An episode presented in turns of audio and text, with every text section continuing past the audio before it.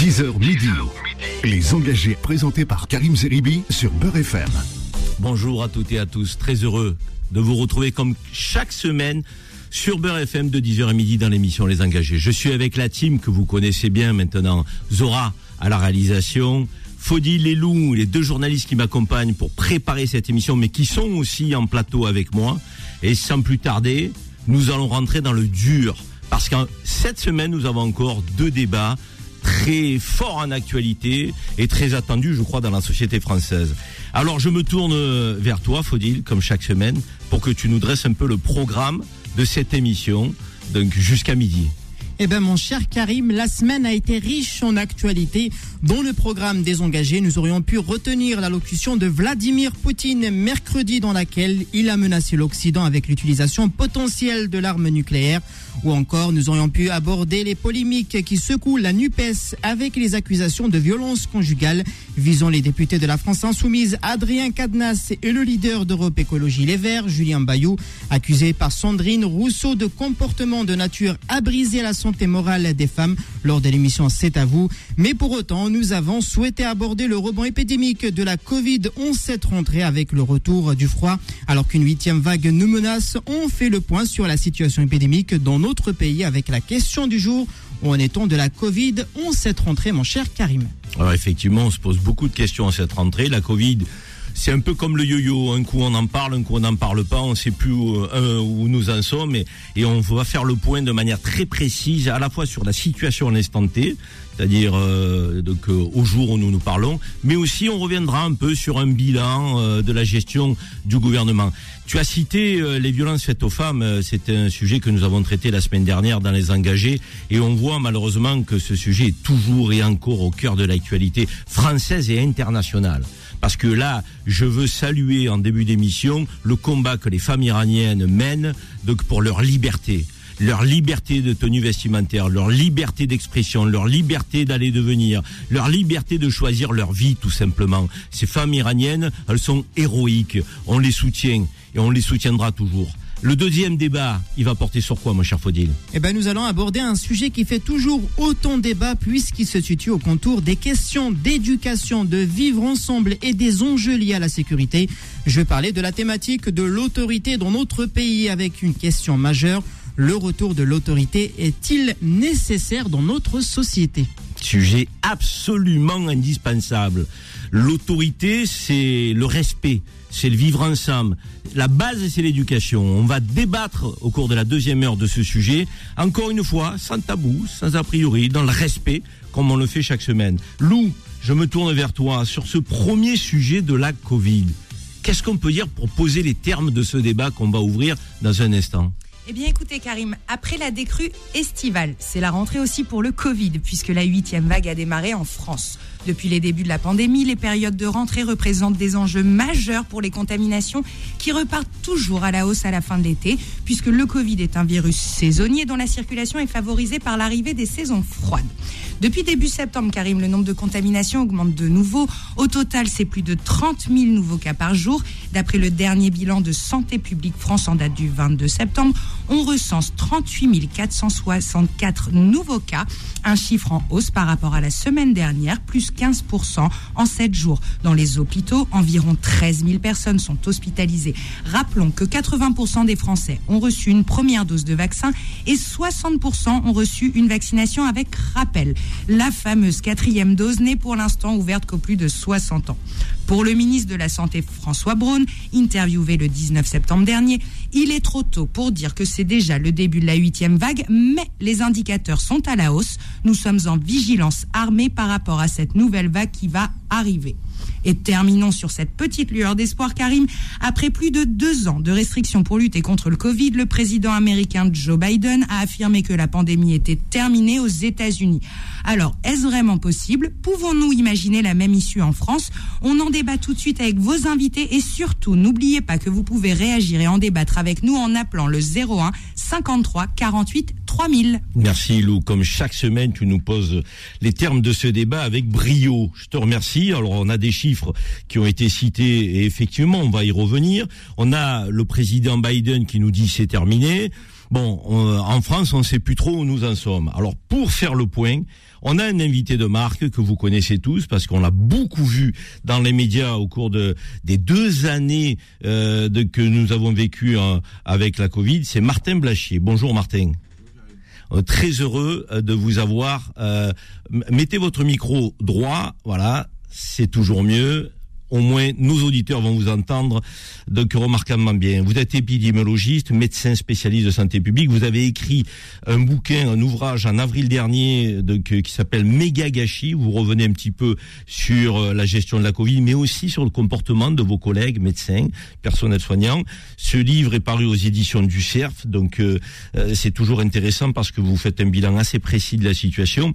Et aujourd'hui, avec vous, Martin, on a envie de savoir un peu où nous en sommes, parce que c'est vrai que les Français se posent beaucoup de questions. Euh, on a été alarmiste dans cette crise. Après, euh, on a dédramatisé.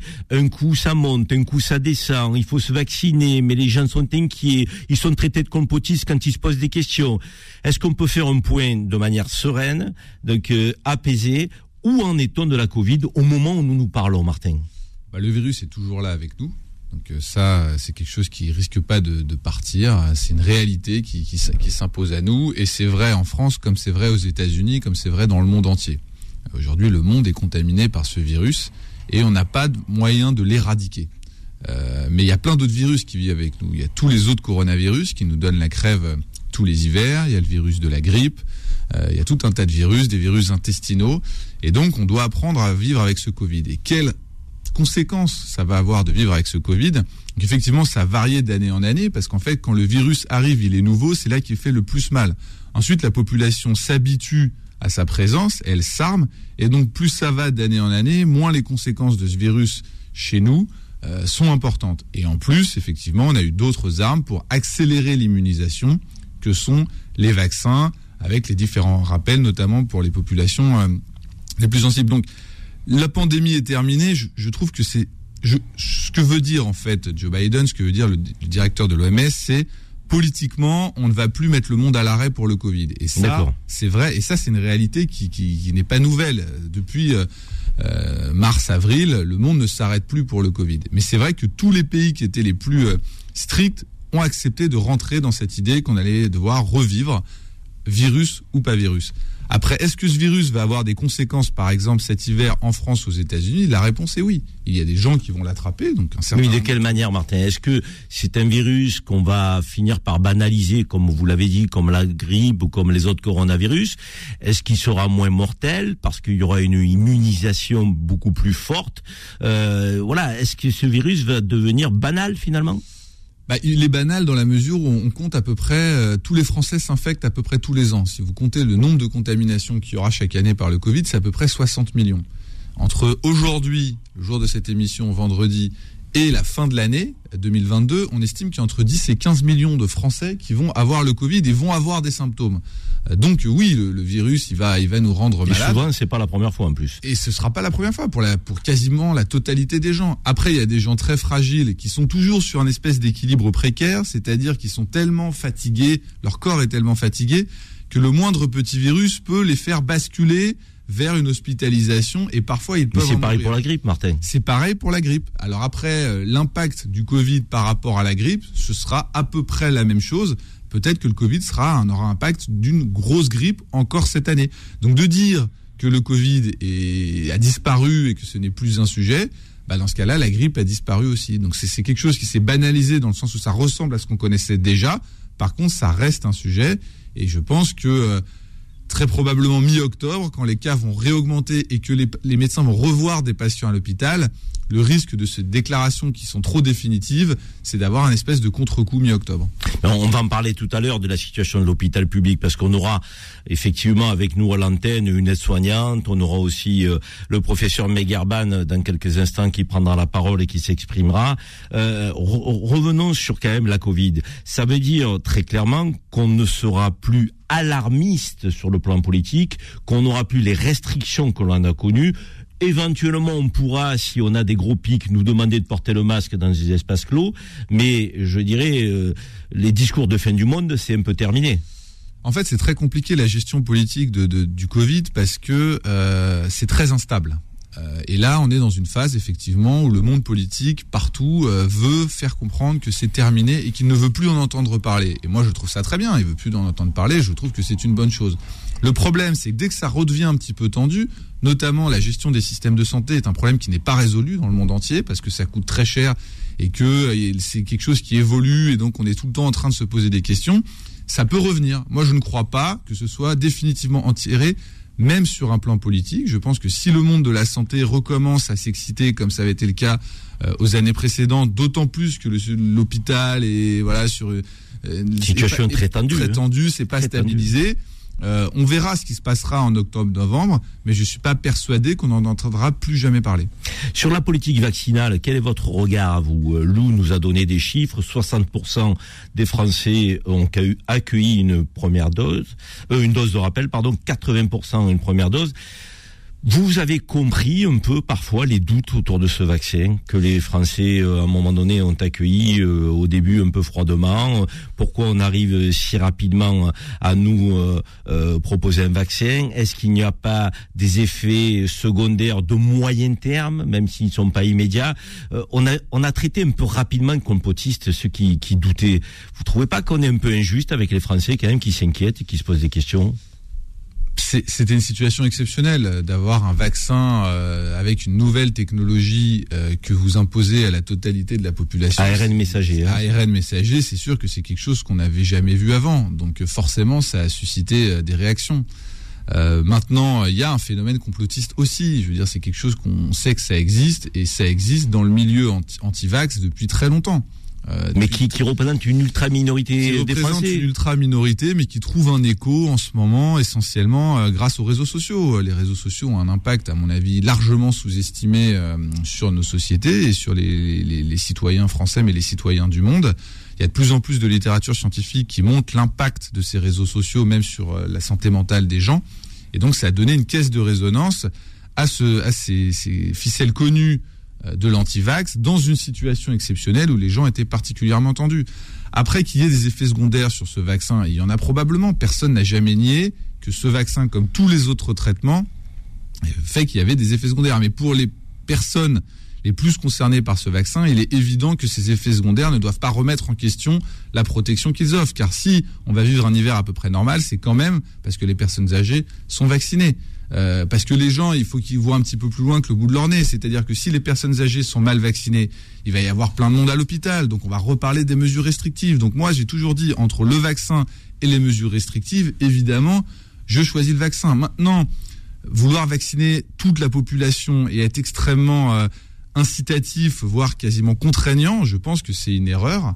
Et une erreur qui peut même avoir un retentissement sur les autres vaccins qui sont tout aussi essentiels. Je rappelle qu'à New York, on a des cas de polio qui sont réapparus parce qu'il y a des zones de New York où les gens sont pas assez vaccinés. Non, vous avez raison. Il y a, il y a un pourcentage de complotistes euh, sur tous les sujets d'ailleurs, pas uniquement sur celui-là. Mais moi, je considère que ce pourcentage est pas si important que ça. En revanche, on a fait euh, rapidement le raccourci à traiter de complotistes, encore une fois, des Françaises et des Français qui s'interrogeaient. A-t-on le droit de poser des questions? A-t-on le droit à un exercice de pédagogie aussi? Lorsqu'on doute, c'était quand même pas anodin ce qui nous est arrivé, ce virus qui a contaminé la planète.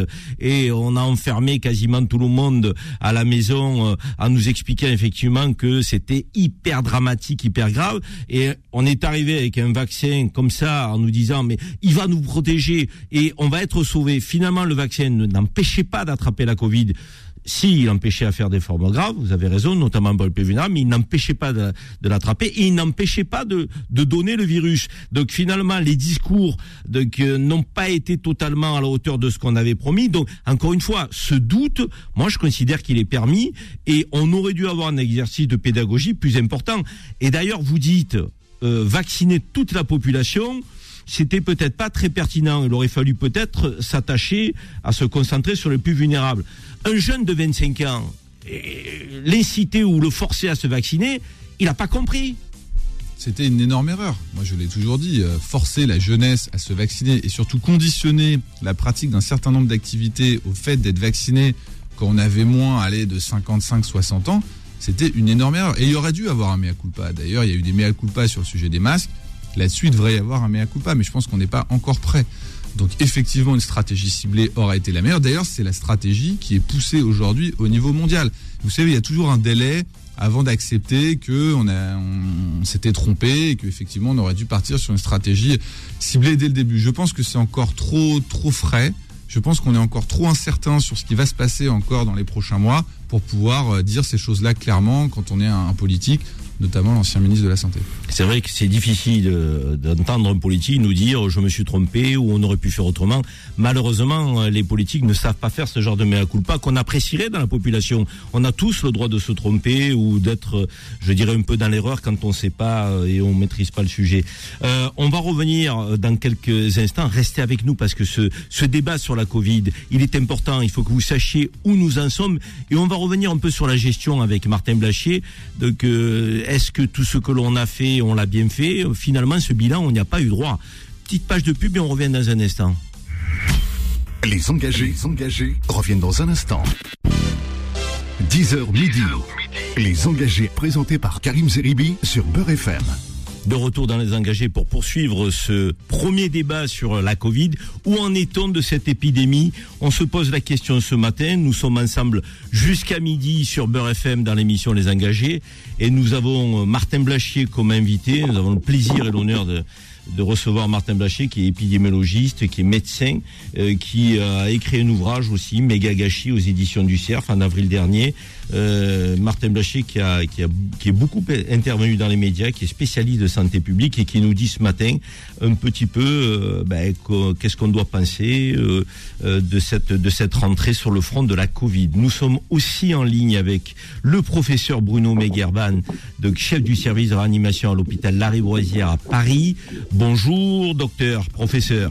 Bon, bonjour, bonjour Karim, bonjour à tous. Très heureux de vous avoir en ligne, Bruno, avec nous ce matin. Merci de vous libérer un instant pour euh, partager avec nous la situation au sein de votre service euh, de réanimation à l'hôpital Lariboisière. Nous sommes en train de faire le point euh, sur la Covid. Où en sommes-nous en cette rentrée? Si je vous pose la question concernant votre service, Bruno, qu'est-ce que vous me répondez? Donc, sur le front de la Covid, vous avez beaucoup de patients. La situation est inquiétante. On est à l'aune d'une huitième vague où on a pas à s'alarmer et à s'inquiéter euh, plus que de raison ben, Écoutez, aujourd'hui, nous n'avons aucun patient euh, euh, qui est porteur du SARS-CoV-2 dans le service de réanimation à l'hôpital Lariboisière. donc la situation à l'hôpital est totalement tranquille. On n'a jamais eu autant peu de patients qu'aujourd'hui. depuis, on est quasiment à la même situation qu'au début de la vague Omicron au niveau hospitalier. Donc, pour le moment, il n'y a aucune inquiétude.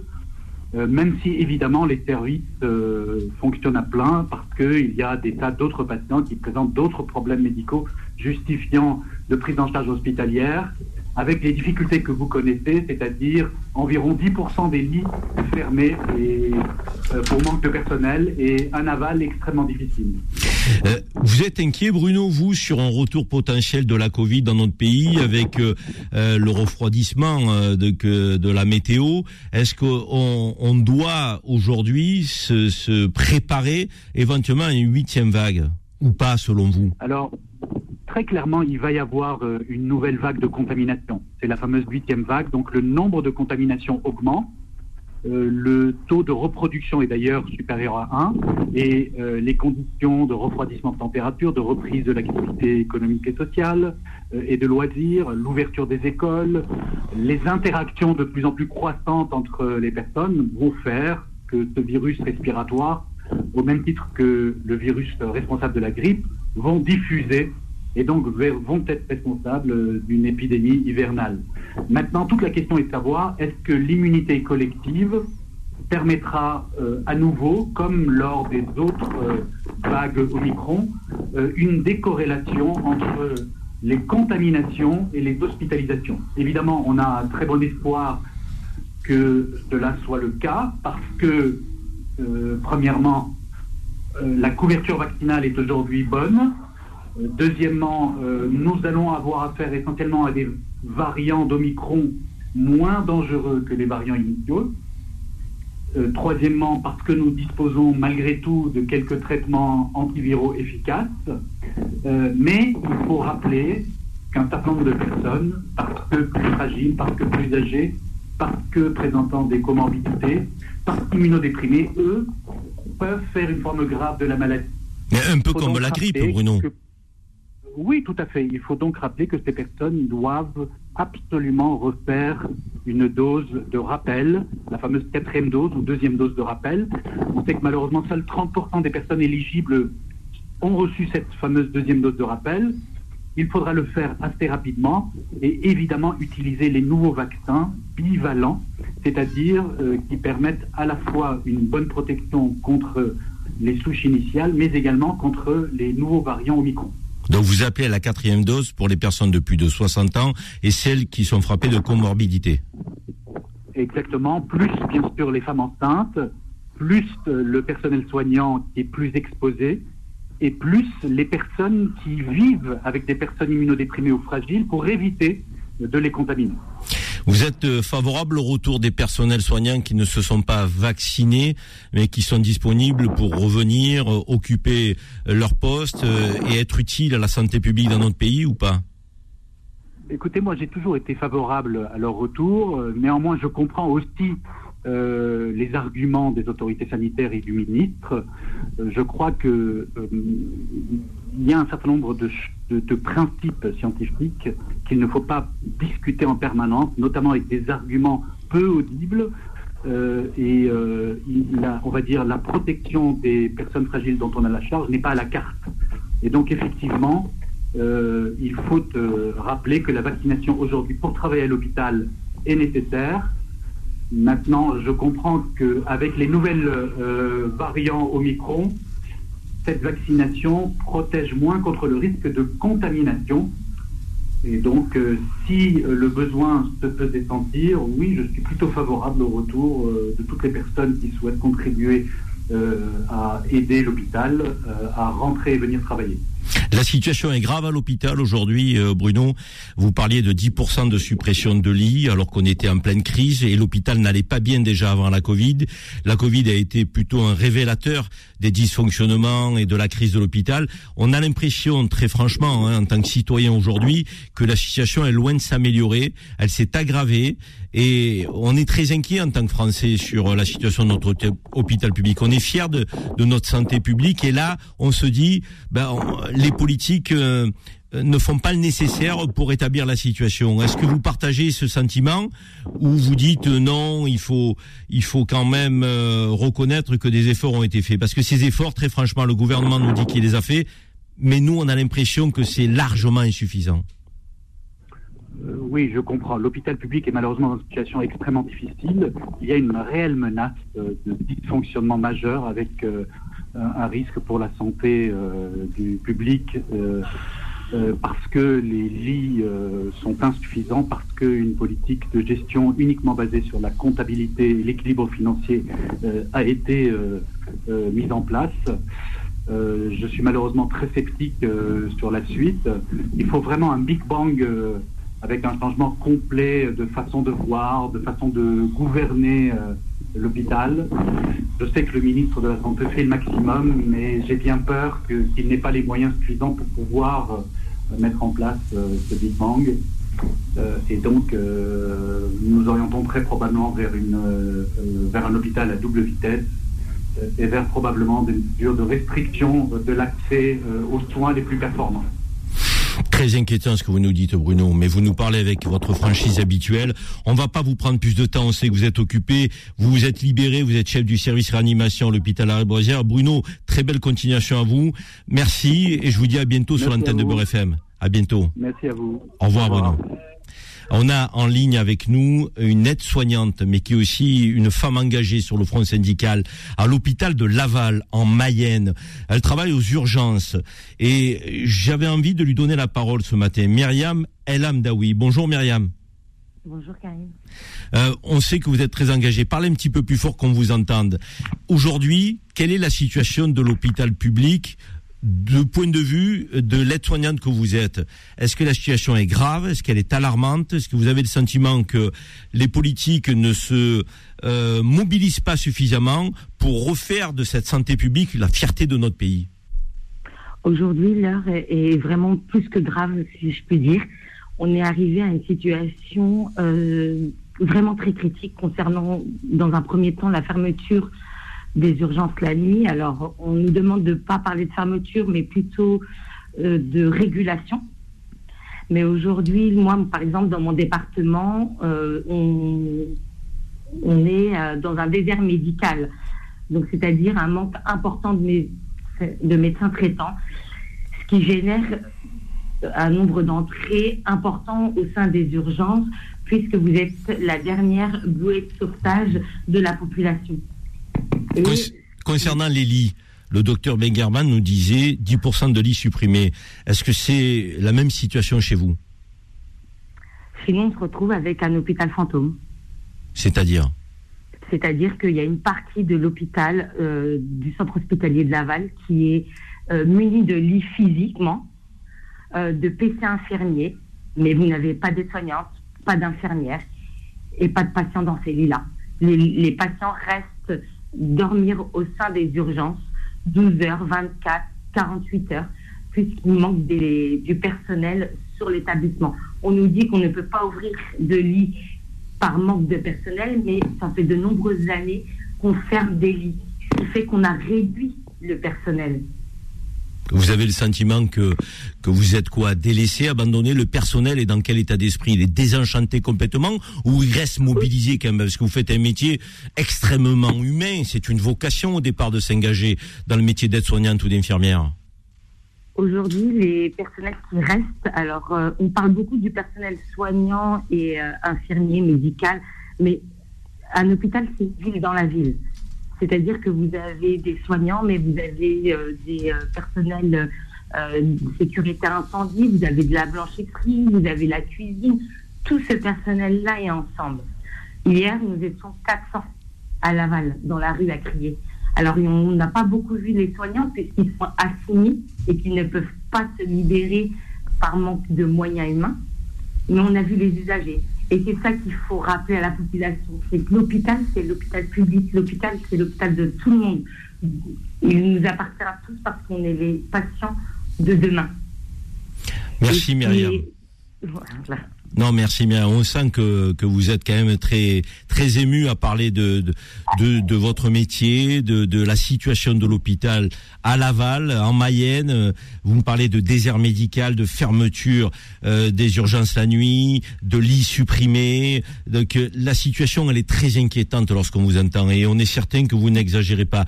Myriam, on vous souhaite euh, un bon courage. Je sais que vous êtes une femme engagée sur le front syndical.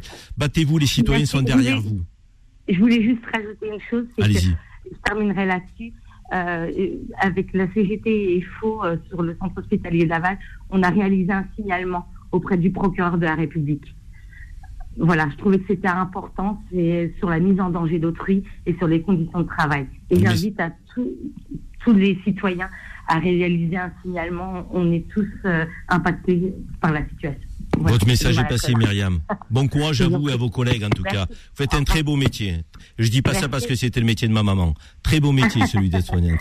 Au revoir, Myriam. Bon Bon courage à vous. Au revoir. Au revoir. On a Zaki euh, qui nous appelle du 94 et qui veut nous parler de la Covid. Bonjour Zaki.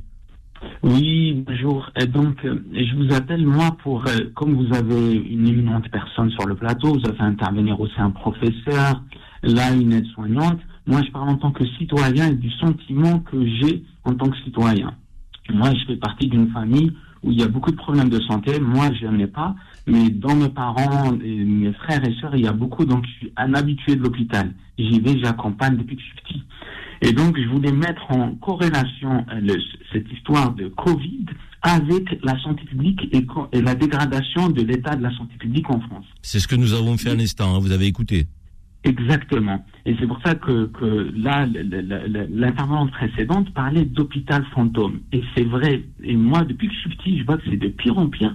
Et chaque fois, le problème, ce qui me gêne, c'est qu'on en parle comme si c'était une fatalité. Vous savez, comme un cyclone qui arrive, on ne sait pas quoi faire, on ne peut pas l'arrêter, donc il faut fermer les volets. Alors que ça, c'est pas une fatalité, c'est des décisions politiques, un budget. Si les autorités sanitaires et politiques décidaient de régler le problème, ils régleraient le problème. Et c'est pour ça, tout à l'heure, dans le premier sujet, on avait parlé des antivax, etc. Les antivax, et etc., c'est une minorité. Mais il y a beaucoup de gens qui sont vaxosceptiques. Parce qu'en réalité, ils ont perdu confiance, même dans, dans, dans, dans les autorités, même quand le ministre leur parle. Ils n'écoutent pas parce que dans leur vécu, quand ils rentrent à l'hôpital, ils voient à tel point il est abandonné, à tel point les gens, comme elle l'a dit, ils passent 24 heures, 48 heures aux urgences, à tel point on voit, il n'y a pas assez de médecins, pas assez d'aides-soignantes, pas assez d'infirmiers, pas assez de brancardiers. On manque de tout, même des locaux. moi, dans l'hôpital à côté de chez moi, il y a des vitres cassées, il y a des endroits sales. on croirait qu'on est parti dans un vieux pays de l'Ouest. Et quant, au Covid, ce qu'il faut savoir, c'est que à la base, au début, les Français ont, essuyé des, des, des, des pas des erreurs, c'est des mensonges. Pourquoi? Lorsqu'on est professeur de médecine, parce que ceux qui, les décisionnaires, Agnès Buzyn, par exemple, elle est professeure de médecine. Olivier Véran, c'est un professeur de médecine. Jérôme Salomon, c'est un professeur de médecine. Et quand on dit, quand c'est une maladie, quand même, qui, qui atteint les poumons, une maladie respiratoire, on dit aux gens, dès le début, il n'y a pas besoin de masque, ne mettez pas de masque. Même mettre des masques, ça peut être dangereux. C'est comme si un professeur dans les IST, les MST, dans le SIDA, il dit aux gens, ne mettez pas de préservatif, euh, ça sert à rien. Ça peut même être dangereux. Merci, Zaki. Voilà, les gens ont perdu confiance et c'est ce problème fondamental. Il ne suffit pas de s'excuser. Il faut Merci, faire en sorte que ça ne se reproduise plus jamais. Merci, Zaki. en tant que citoyen, c'est ça le, gros souci. Zaki, on a compris votre témoignage. Perte de confiance des citoyens, absence de volonté politique, mensonge au début de la crise.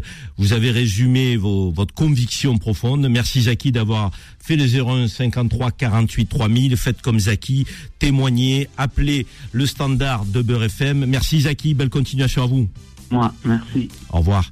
On va revenir avec Martin Blachier euh, sur ces points, l'état de l'hôpital public, l'avenir aussi, euh, je dirais, sur le front de la Covid Est-ce que on va devoir redonner des instructions, des recommandations? Comment doit-on euh, nous nous comporter? Donc le euh, le professeur Blachier va va nous dire un petit peu quel est son avis. nouvelle page de pub. Eh oui, il faut vivre. Beurre FM est une radio nationale, vous le savez. Donc notre directrice générale donc, a besoin de partenaires économiques. C'est le cas. Petite page de pub. Les engagés, les engagés reviennent dans un instant. 10h midi. Les engagés présentés par Karim Zeribi sur Beurre FM. De retour dans les engagés pour poursuivre notre débat sur la Covid. Où en est-on de la Covid en cette rentrée? Est-ce que nous devons nous inquiéter? Est-ce que finalement le plus dur est passé parce que la population est immunisée? On a Martin Blachier qui est avec nous sur le plateau, épidémiologiste, qui est médecin euh, spécialiste de santé publique, qui a écrit un ouvrage qui s'intitule Méga gâchis en avril dernier aux éditions du CERF. On a eu des témoignages qui ont été très forts. On a eu le professeur Bruno Megarban, chef du service de réanimation à l'hôpital Larry Boisière. On a eu Myriam El Amdaoui, soignante aux urgences, secrétaire générale d'un syndicat qui est à l'hôpital de Laval en Mayenne. Et tous nous ont dressé un tableau effrayant de l'état de l'hôpital public, de la santé publique dans le pays. Les écouter, c'est presque la cour des miracles. On supprime des lits, le personnel est désenchanté. On a fermé euh, à Laval euh, la nuit les urgences. Il va falloir un sursaut. On tient à notre santé publique, on tient à notre hôpital public, on soutient les personnels soignants et pas simplement au cœur de la crise de la Covid, tout le temps, dans la durée, parce que ce sont des, femmes et des hommes exceptionnels qui ont un engagement. Donc pour autrui, c'est souvent des métiers qui sont faits par vocation, comme instit, comme policier. Donc, et il faut à un moment donné que la population se mobilise derrière ces femmes et ces hommes. On a, euh, donc, euh, je le disais, Martin Blachier avec nous. Je voudrais que dans cette dernière séquence de débat, euh, Martin, on puisse parler de trois sujets. D'abord, l'état de l'hôpital public, c'était effrayant euh, de les témoignages qu'on a entendus. Est-ce que vous partagez donc euh, ce constat qui est dramatique? On a l'impression qu'on parlait de la cour des miracles. Deuxième sujet, les gestes de prévention de la Covid, donc à l'approche de peut-être une période de froid qui va euh, faire réaugmenter les, cas de contamination. Et puis dernier point, on va y revenir. J'y tiens. En fin de débat sur ce sujet de la Covid, vaccination. Beaucoup se disent, est-ce qu'on a des effets secondaires? Il faut clarifier les choses. Il faut pas faire de langue de bois. On ne tait aucun sujet et on ne traitera pas de compotistes les gens qui s'interrogent et qui sont inquiets avec sincérité et authenticité. On ne parle pas de ceux qui tweetent en permanence sur les réseaux sociaux des fausses informations et des fake news. C'est pas cela auquel nous adressons. On parle à des citoyens sincères qui se posent des questions. Alors sur le premier sujet, Martin, l'hôpital public, il est vraiment dans une situation déplorable ça, ne va pas du tout. Moi, je vais parler d'où je suis, c'est-à-dire quand je parle à mes, euh, les gens qui ont fait médecine avec moi euh, et qui travaillent à l'hôpital public, euh, ceux qui y sont encore. Je vais vous dire, dans ma promotion de médecine, je crois qu'il y a quasiment plus aucun médecin. C'était une très bonne promotion qui est resté à l'hôpital public. Pourquoi? Parce que en fait, rien ne fonctionne, aussi bien sur un plan humain que sur un plan matériel. Mais j'insiste sur le plan humain. C'est-à-dire qu'aujourd'hui, les médecins n'ont plus envie d'y travailler. Pourquoi C'est un ancien monde. C'est un ancien monde qui est rance. Et les jeunes médecins ne veulent plus travailler dans ce monde rance. C'est quoi C'est une question financière C'est une question de vieux professeurs qui fonctionnent à l'ego, qui écrasent les jeunes, euh, une espèce de hiérarchisation extrême comme ça qui existe encore. Euh, des carrières qui sont floues. Euh, c'est une espèce de mafia géante l'hôpital public. Et donc les jeunes, ils ne se retrouvent pas. Mafia géante, le terme est fort. C'est un système qui est un système de barons. Euh, qui sont tout puissants, euh, avec que des choses floues. Alors, faut avoir une activité de recherche. On vous promet des postes, mais en fait, si vous n'êtes pas suffisamment révérencieux avec le chef de service, vous n'avez pas votre poste. Et ça fonctionne comme ça. Et ça fonctionne comme euh, une institution des années 50. Donc, les jeunes, ils n'ont pas envie de rester là-dedans. Ils étouffent, ils sont très malheureux, et ils vont vers le privé qui fonctionne comme un hôpital à peu près moderne, et ils vont vers l'exercice libéral où ils ont l'impression d'être libérés. Moi, je vous parle d'où je le vois.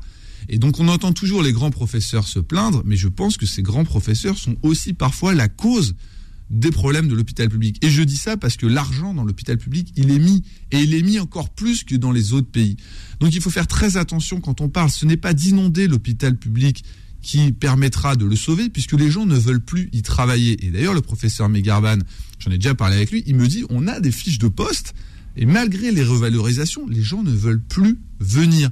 Donc il faut se poser une question. Quand les gens ne veulent plus venir à vous, pourquoi ils ne veulent plus venir à moi? vous, nous parlez des médecins, euh, ok, on entend le message, donc il y a une main mise, vous avez parlé de mafia, le, mot est fort. Non, je, dis, que c'est un euh, système oui, mais qui est quasi mafieux dans son mode de management. Euh, ok, les aides-soignantes et les infirmières, là c'est quand même un personnel qui est essentiel. C'est dans le maillon de la chaîne de la santé publique, de ces femmes et ces hommes, euh, ils démissionnent, on a du mal à les recruter, ils sont quasiment écœurés. Comment on fait là pour redonner, j'ai envie de dire, une forme de sens à ce métier fantastique? Mais moi, j'ai pas la réponse magique. Je vous parle des gens que je connais et que je côtoie. Et ça, je suis sûr de ce que je dis parce que tous les jeunes médecins qui ont mon âge avec qui je parle me disent ça. Donc, au bout d'un moment, je relais ce qu'ils me disent puisque vous me donnez un micro sur le personnel infirmier. Je pense que c'est un mélange de deux choses un problème de rémunération. On a vu tous les chiffres. Quand vous êtes rémunéré 40% de moins que dans les autres pays, et qu'en plus vous allez en libéral, vous multipliez par. vous nous dites qu'il y a de l'argent tout à l'heure. Cet argent, il va pas au salaire des infirmières des Il, il, va où Il a beaucoup été mis sur les médecins, il faut être honnête, euh, qui ont euh, bien bien euh, profité du fait qu'on a revalorisé les statuts de médecins à l'hôpital public. Et puis il a été mis euh, récemment quand même sur les infirmières qui ont été revalorisées. Mais malgré ces revalorisations, elles ne veulent pas. Donc pour moi, il y avait un problème financier et il y a le même problème que pour les médecins. Tout le fonctionnement est à revoir. C'est-à-dire, c'est comme si vous aviez une armée où euh, on n'arrivait pas à diriger les troupes, où les gens n'étaient pas motivés. Tout est à revoir. Il y, avait une auditrice qui disait l'hôpital, c'est un monde dans le monde, mais le système de santé, c'est une société dans la société. Et cette société ne fonctionne pas. Et il faut tout changer. Et cet hôpital public ne fonctionne pas pour des raisons financières, mais aussi pour des raisons de management, d'organisation, de schémas sociaux qui sont, à mon avis, complètement dépassés, qui fait que les jeunes n'y vont plus, aussi bien les jeunes médecins que les jeunes infirmières, que les jeunes aides-soignantes. Elles préfèrent faire autre chose dans un autre monde qui, lui, a évolué. Alors en tout cas, nous on attend de la volonté politique de la part de ceux qui nous gouvernent pour reprendre un peu les choses en main, pour redonner du sens à ces métiers fantastiques, et puis euh, pour nous permettre encore une fois de, de retrouver cette fierté euh, d'une santé publique à la française euh, qu'on nous envie dans le monde quand même. Il faut pas l'oublier. On a des, des, fabuleuses compétences. Euh, deuxième sujet que je voudrais aborder euh, avec vous en cette fin de, de, de premier débat, hein, c'est toujours trop court dans les engagés, mais c'est comme ça. Les actes et les gestes de prévention qu'il faudra adopter sur le front de la Covid si l'épidémie repart. Euh, quels sont ces gestes qu'on doit presque intérioriser, mais qui sont peut-être aussi utiles euh, contre la grippe et contre euh, la gastroentérite, par exemple? Qu'est-ce que vous préconiseriez? Alors, la grande découverte qui a été faite pendant cette pandémie, c'est le phénomène de l'aérosolisation. C'est-à-dire que ces virus respiratoires, on était sur le paradigme des grosses gouttes. Vous vous rappelez, on n'arrêtait pas d'en parler, les grosses gouttes qui tombent très rapidement. En fait, cette théorie est fausse. On s'est rendu compte que, essentiellement, toutes les maladies respiratoires se transmettaient par aérosolisation. C'est-à-dire que les toutes petites particules de salive qui flottent dans l'air pendant longtemps peuvent vous transmettre la maladie, contrairement à ce qu'on croyait avant. Et tout, tout est dicté par ça. C'est-à-dire que le mieux, c'est l'aération. C'est-à-dire que plus vous renouvelez l'air dans une pièce, plus vous baissez le risque de transmission. Mais après, vous contrôlez pas forcément l'aération des pièces dans lesquelles vous vous déplacez. Donc à ce moment-là, effectivement, le masque fonctionne, mais il n'est pas magique non plus. C'est-à-dire que vous pouvez très bien porter un masque et attraper quand même la maladie. Si vous restez suffisamment longtemps dans la même pièce que les autres, euh, ça ne vous protège pas euh, à 100%. Et après, il faut vivre normalement, c'est-à-dire qu'une fois que euh, vous avez aéré les pièces et que vous portez un masque dans les endroits clos dans lesquels vous restez pas longtemps, en fait, le masque, il est utile quand, par exemple, éventuellement, si vous êtes fragile et que vous allez dans le métro, vous pouvez le porter, ça va diminuer votre risque. Mais travailler toute la journée avec un masque, c'est une folie. C'est insupportable. Euh, c'est insupportable. Euh, vous n'arrivez plus à respirer pendant longtemps. Vous avez mal au crâne. Et donc, à ce moment-là, ça n'a pas de sens. Et en plus, vous pouvez quand même attraper euh, la pathologie. Donc, moi, je pense qu'il faut vivre normalement.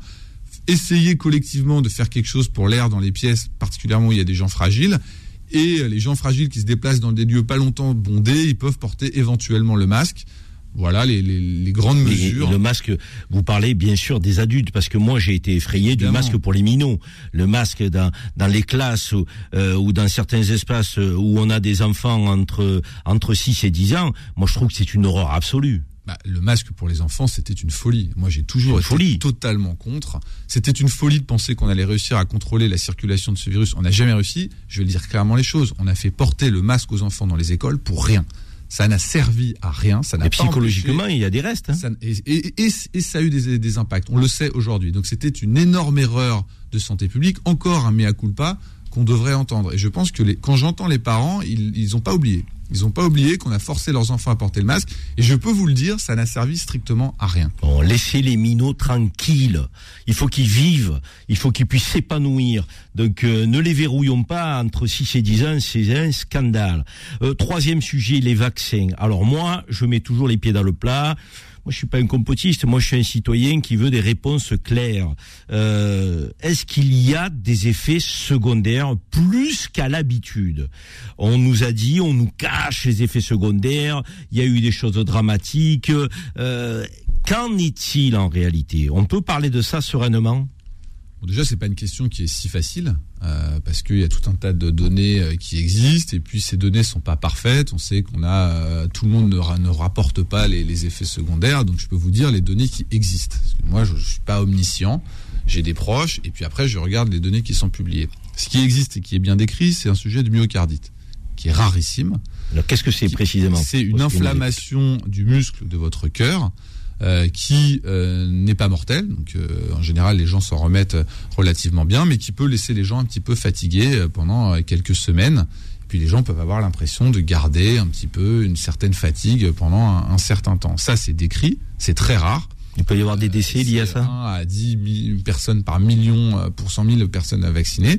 Je vous dis, pour l'instant, il n'y a, pas de décès qui sont documentés, mais il y a des, des, des myocardites. C'est avéré. Il y a eu des dizaines, des centaines de publications. J'en ai lu un, un très grand nombre. Il y a encore une publication qui vient de, de les décrire.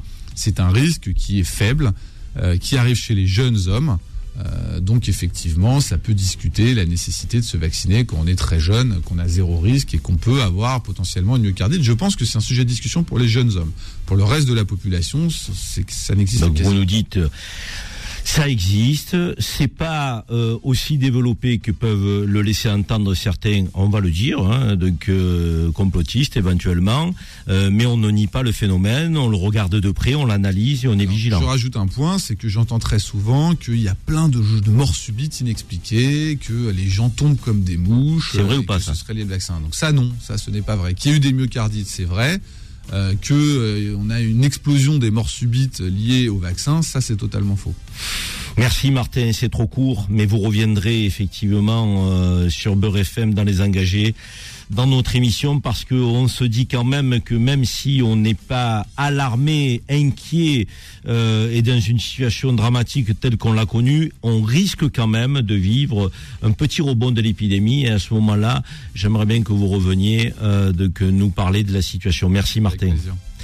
Euh, notre rubrique Le Conseil citoyen, comme chaque semaine, qui va nous être présentée par Lou Pineda avec Maître Serroussi, l'avocat marseillais qui est avec nous chaque semaine. Le Conseil citoyen.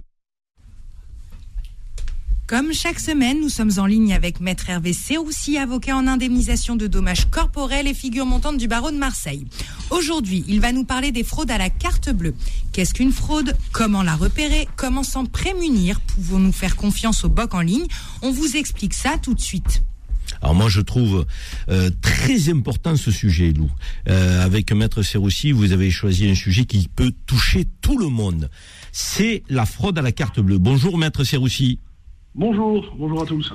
Merci en tout cas euh, d'être avec nous chaque semaine. Hein. Je sais que vous prenez sur votre votre temps professionnel. Vous êtes en plus un avocat qui est de plus en plus sollicité du côté de de la cité phocéenne, deuxième ville de France que je connais bien. Maître, quel type de fraude on peut avoir euh, quand on a un compte bancaire, puisqu'on parle de fraude à la carte bleue? Alors finalement, Karim, il y a deux types de fraude hein, qu'on qu'on retrouve régulièrement. Euh, parce qu'on parle régulièrement de la fraude à la carte bancaire, mais aujourd'hui, il y a une véritable épidémie, et on le retrouve de plus en plus, c'est ce qu'on appelle l'hameçonnage. L'hameçonnage, c'est la fraude au virement bancaire. Ça, c'est le premier grand thème que je voudrais aborder. Finalement, on va vous faire croire que euh, vous communiquez avec un tiers de confiance qui appartient à votre banque, et on va vous amener gentiment à réaliser un virement un fonds finalement vers un compte bancaire frauduleux.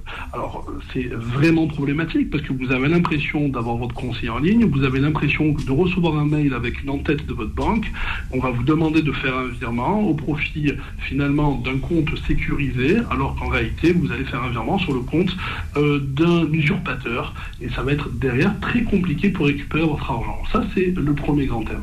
À côté de ça, on a le plus connu, c'est euh, la fraude à la carte bleue. La fraude à la carte bleue, finalement, tout le monde l'a vécu un jour ou l'autre. Vous avez votre carte, euh, sur vous, vous n'avez pas perdu, et pour autant, vous allez constater sur votre application euh, que des mouvements ne sont pas, euh, ne sont pas faits par vous-même. Ça veut dire que vous allez constater qu'il y a quelqu'un qui a usurpé votre identité pour prélever de l'argent sur votre compte par le biais de votre carte bleue. Finalement, on a donc ces deux grands thèmes. On a l'hameçonnage d'un côté, à savoir se faire passer pour un tiers de confiance et vous faire un virement sur un compte frauduleux, et les fraudes à la carte bancaire qui sont une véritable, comme je l'expliquais, épidémie aujourd'hui. Maître, quand on s'est aperçu de cette fraude, parce qu'à un moment donné, effectivement, on s'en aperçoit, quels sont les recours possibles pour la personne qui est, est prise dans, dans, ce cas de figure qui est dramatique? D'abord, elle s'affole, la personne, mais comment doit-elle réagir? Alors, les recours, Karim, sont totalement différents en fonction qu'on est victime à la fraude au virement bancaire ou euh, une fraude sur euh, votre carte bancaire.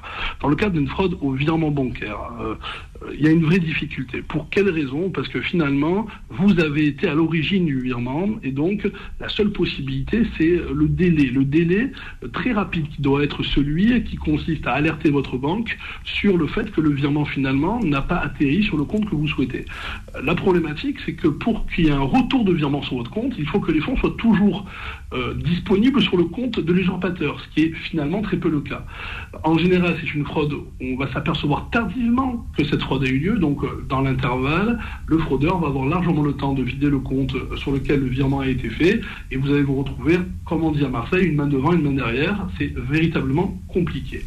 Pour ce qui est des recours sur la fraude carte bleue, bah, la première chose, c'est de faire opposition à votre carte. Lorsque vous vous lorsque vous euh, voyez que sur votre compte il y a une véritable difficulté, vous faites opposition, vous allez déposer plainte auprès des services de police, vous alertez votre conseiller, et puis finalement, il y a un système d'assurance qui va permettre de prendre en charge euh, l'ensemble des fraudes constatées sur votre compte la seule euh, obligation qui est la vôtre, c'est l'intervention qui est la vôtre dans un délai rapide. La banque peut vous reprocher, si la fraude a perduré, de ne pas avoir été vigilant et finalement vous reprocher, entre guillemets, votre propre carence. Donc, rapidité d'un côté pour les virements, parce qu'il faut absolument pour retrouver votre argent que l'argent soit toujours sur le compte du jeu, et rapidité aussi sur euh, la fraude à la carte bancaire, parce qu'on pourrait vous reprocher votre propre carence.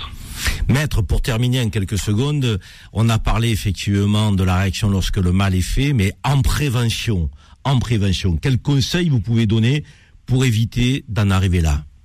Alors, les conseils que, que, je donne à tous mes clients, finalement, ils sont assez simples. C'est d'être vigilant. En fait, vigilant, de changer régulièrement vos mots de passe, euh, d'éviter euh, de vous adresser ou d'ouvrir un mail suspect, d'éviter d'y répondre, d'éviter de cliquer sur un lien qui vous paraîtrait euh, pas directement émanant de votre propre banque, de votre propre banque, de bien vérifier les entêtes lorsqu'on vous écrit, de bien s'assurer auprès de votre conseiller que c'est bien lui qui est en ligne, de bien conserver votre carte bleue et de bien vérifier même lorsque vous payez au restaurant dans un magasin finalement que suivre de vos yeux, avec vos yeux, votre carte pour éviter qu'à un moment donné, on puisse la mettre de côté et faire une duplicata de celle-ci. Voilà, vigilance accrue alerte rapide, contrôle régulier sur votre compte et intervention, euh, s'il le faut, auprès de votre conseiller ou bien des services de police pour déposer plainte. Voilà les conseils que je donne aujourd'hui aux auditeurs de, de Beurre FM. Merci maître, on les prend avec une attention toute particulière. Maître Serroussi, je vous dis à la semaine prochaine. Merci beaucoup maître. Merci beaucoup. À bientôt. Zora, notre réalisatrice, va lancer le débat des engagés. Le débat des engagés. Merci Zora. Le débat des engagés cette semaine. Le retour de l'autorité est-il nécessaire dans notre société? On se pose la question parce qu'on se dit que dans notre pays, il y a un sujet autour de l'autorité. Éducation, vivre ensemble, les questions de sécurité tout est lié à l'autorité, pas à l'autoritarisme, à l'autorité. Et on va en débattre pendant une heure sur l'antenne de Beurre FM dans l'émission Les Engagés. Lou, sur ce thème de l'autorité, comment on pose le débat? Est-ce qu'on a des chiffres? Est-ce qu'on a une situation? Est-ce qu'on a un sentiment? Est-ce qu'il y a une réalité qui nous amène à traiter de ce sujet aujourd'hui? Écoutez Karim, depuis quelques années, le thème de l'autorité a envahi les médias. Pas une journée sans l'évoquer, que ce soit à l'occasion d'un fait divers, d'une déclaration politique ou d'analyse de spécialistes de l'éducation, de l'enfance et de la famille, qui sont les institutions où cette crise se fait le plus durement ressentir. Les enseignants ne sont plus respectés, les parents n'arrivent plus à contrôler leurs enfants et les policiers font face tous les jours à des citoyens qui ne respectent plus leur autorité. Tous ces différents acteurs sont unanimes pour décréter que cette crise est l'une des causes probablement la cause principale des difficultés sociétales actuelles. Face à des années de laxisme et de déni, il semble donc essentiel de proclamer la nécessité d'un retour à l'autorité, mais surtout au respect. N'oubliez pas que l'on compte sur vous pour venir nous donner votre avis au 01 53 48 3000 et je finirai Karim par cette citation du philosophe Platon qui n'a jamais semblé autant d'actualité lorsque les pères s'habituent à laisser faire les enfants lorsque les fils ne tiennent plus compte de leurs paroles, lorsque les maîtres tremblent devant leurs élèves et préfèrent les flatter, lorsque finalement les jeunes méprisent les lois parce qu'ils ne reconnaissent plus au-dessus de l'autorité de rien ni de personne, alors c'est là en toute beauté et en toute jeunesse le début de la tyrannie. Merci Lou. De l'Antiquité à 2022, toujours autant d'actualité. C'est quand même impressionnant. Composez le 01 53 48 3000. Moi, je veux que des parents nous appellent. Je veux que des papas, des mamans, je veux que des instits prennent la parole. Cette question de l'autorité, elle est fondamentale. On a avec nous en plateau Bruno Pomar. Bonjour Bruno. Bonjour Karim, bonjour Lou et bonjour aux auditeurs de Beurre FM. Merci en tout cas d'être avec nous, Bruno Pomar. Je rappelle, même s'il est très connu au plan national parce qu'il fait beaucoup de médias, qu'il est ancien instructeur du RAID. Il est président de l'association RAID Aventure, qui est une association exceptionnelle qui travaille au rapprochement des jeunes et de la police, qui fait un travail fabuleux dans de nombreuses communes de France. Il est aussi maire, Bruno Pomar, de la commune de Béflou, Belleflou, pardon, dans l'Aude. Donc magnifique région, magnifique département de l'Aude. Bruno, on va euh, évoquer euh, avec toi, hein, je te tutoie parce que je te tutoie dans la vie, donc on, on fait pas de cinéma sur Beurre FM, euh, cette question de l'autorité avec l'expérience qui est la tienne. D'abord l'expérience de l'ancien fonctionnaire de police, ensuite l'expérience du président d'association qui est au contact des jeunes très régulièrement, le maire que tu es et qui est en contact avec ses administrés en permanence. Ces trois casquettes, elles sont fondamentales. Donc on va aborder le sujet avec toi, mais avant, je voudrais qu'on pose quand ce débat de l'autorité, en partant, je dirais, du, du bon bout. Le bon bout, c'est l'éducation, c'est les enfants. Le plus jeune âge, comment on agit avec cette question de l'autorité? On a une psychothérapeute qui est animatrice d'atelier guidance parent, guidance parentale. Donc c'est Karima Chadi Baou. Bonjour Karima. Bonjour Karim. Karim qui parle à Karima. Donc Voilà. euh, c'est la France d'aujourd'hui, tout ça, c'est magnifique.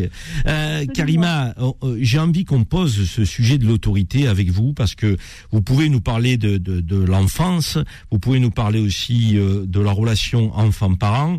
Euh, ensuite, nous parlerons plus tard dans l'émission des adolescents et de cette autorité aussi qui doit être exemplaire du côté des adultes, de ce respect de l'autorité. Mais la psychothérapeute que vous êtes, est-ce qu'elle, euh, qu'est-ce qu'elle peut nous dire autour de la question de l'autorité en matière d'éducation? C'est nécessaire d'éduquer avec autorité? Oui, absolument. Absolument, parce que l'autorité, de- de- d'agir avec autorité, de faire autorité, c'est, on- on mélange un petit peu tout. Quand on parle d'autorité, on va parler, vous avez dit tout à l'heure, Karine, en vous écoutant, vous parliez d'autoritarisme.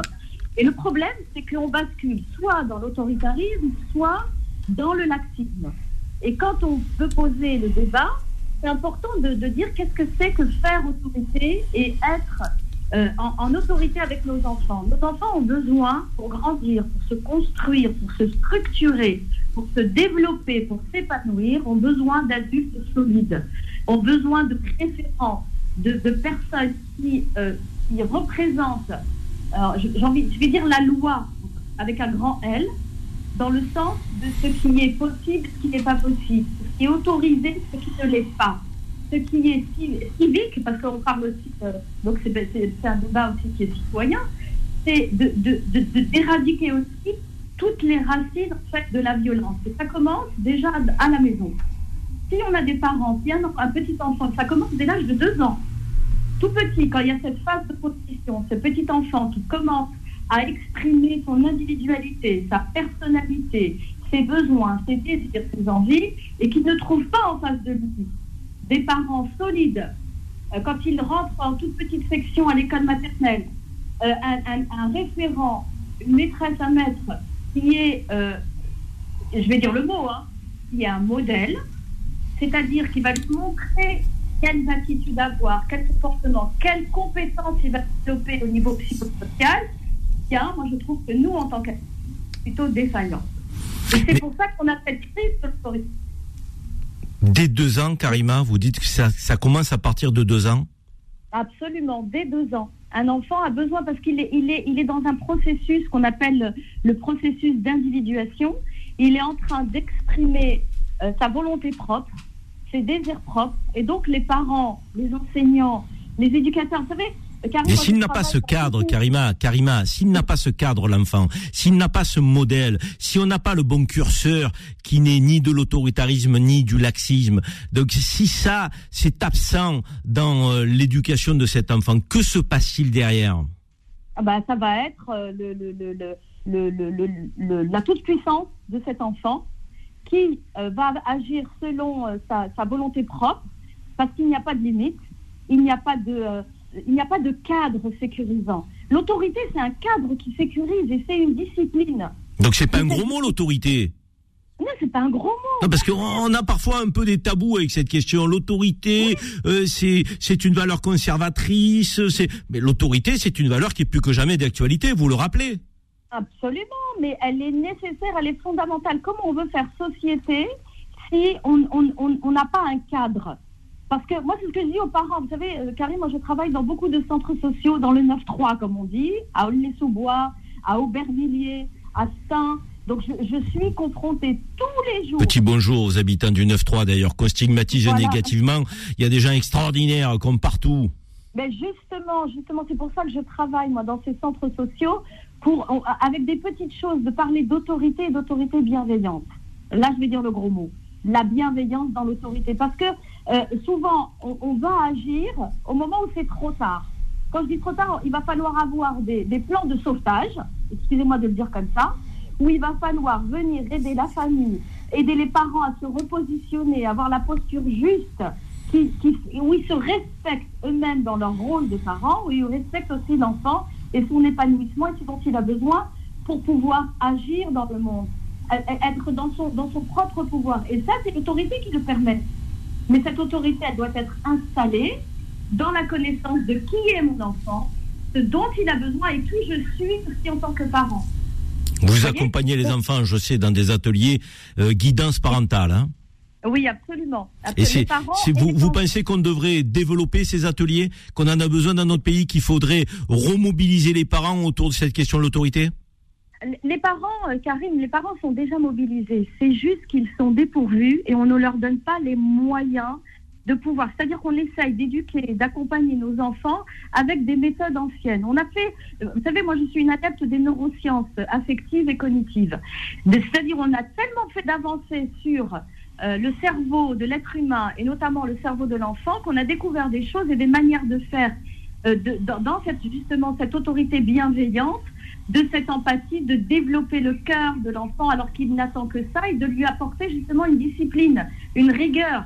Alors on a quand même un petit peu, ça existe, les parents démissionnaires quand même, carrément, on va pas se cacher dans notre petit doigt. Il y a des gens qui euh, mettent des enfants au monde mais qui oublient que ça implique quelques responsabilités. Oui, ça c'est clair. Ça existe. ça, existe, mais ce n'est pas la majorité. Oui, bien heureusement. Ce pas la majorité, heureusement. Oui, mais ceux-là, ceux-là, il faut les mobiliser, il faut les responsabiliser. Vous savez, euh, il faut les mobiliser, il faut les responsabiliser. Le problème, c'est comment on communique avec ces gens. Moi, je vois, je travaille dans les collèges et je travaille dans les écoles élémentaires à accompagner les enseignants dans ces méthodes-là, de cette manière de communiquer, comment installer un climat de travail dans la classe, à l'écoute de tout le monde et, intégrer tous les élèves, même les plus récalcitrants.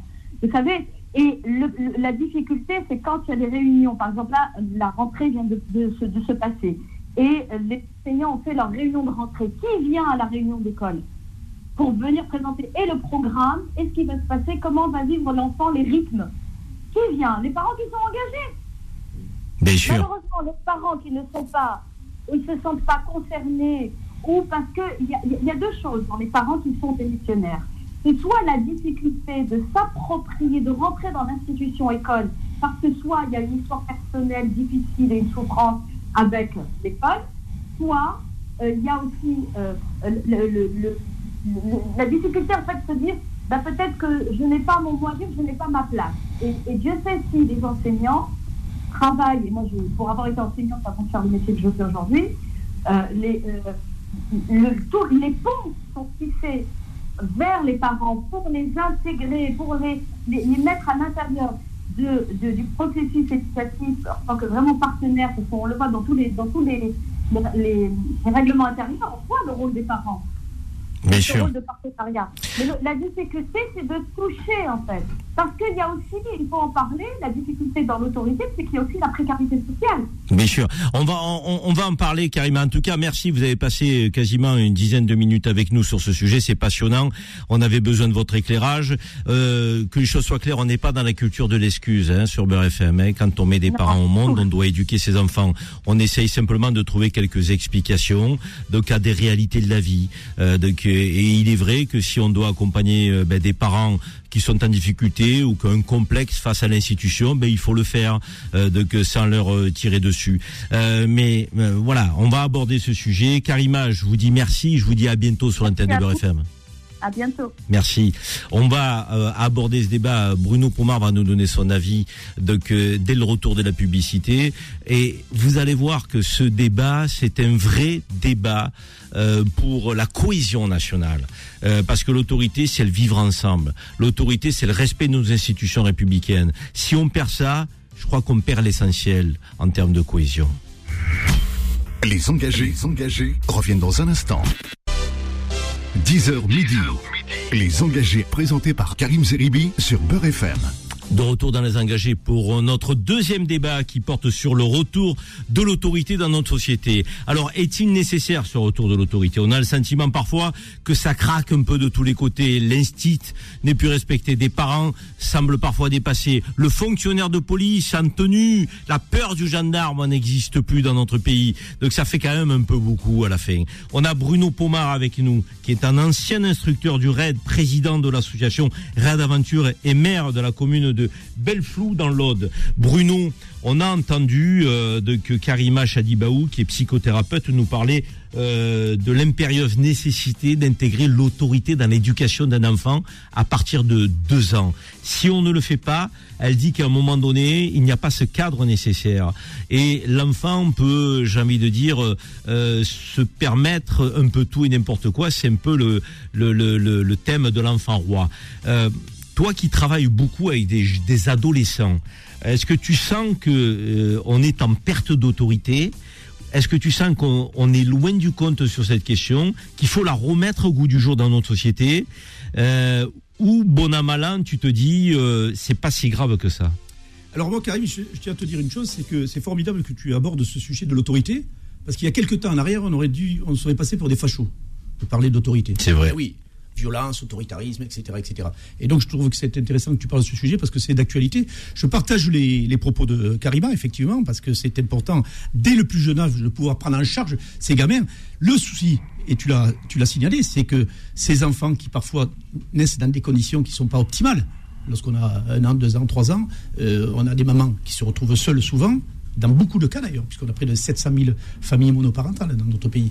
Alors je ne dis pas que les problématiques d'autorité viennent que Oui. des familles monoparentales. ne C'est important de dire qu'il y a des mamans exemplaires aussi, qui élèvent leurs enfants toutes Mais seules. je pense qu'effectivement, on a à remettre en place ce, euh, comment dire, ce terme d'autorité, c'est-à-dire donner un cadre. L'autorité, c'est donner un cadre avec des règles. C'est pas de l'autoritarisme. C'est pas frapper les gens quand on dit ça. C'est juste poser un cadre aux jeunes. Et moi, moi, très sincèrement, je le défends depuis 30 ans dans le travail associatif que je fais. Tu le signalais tout à l'heure.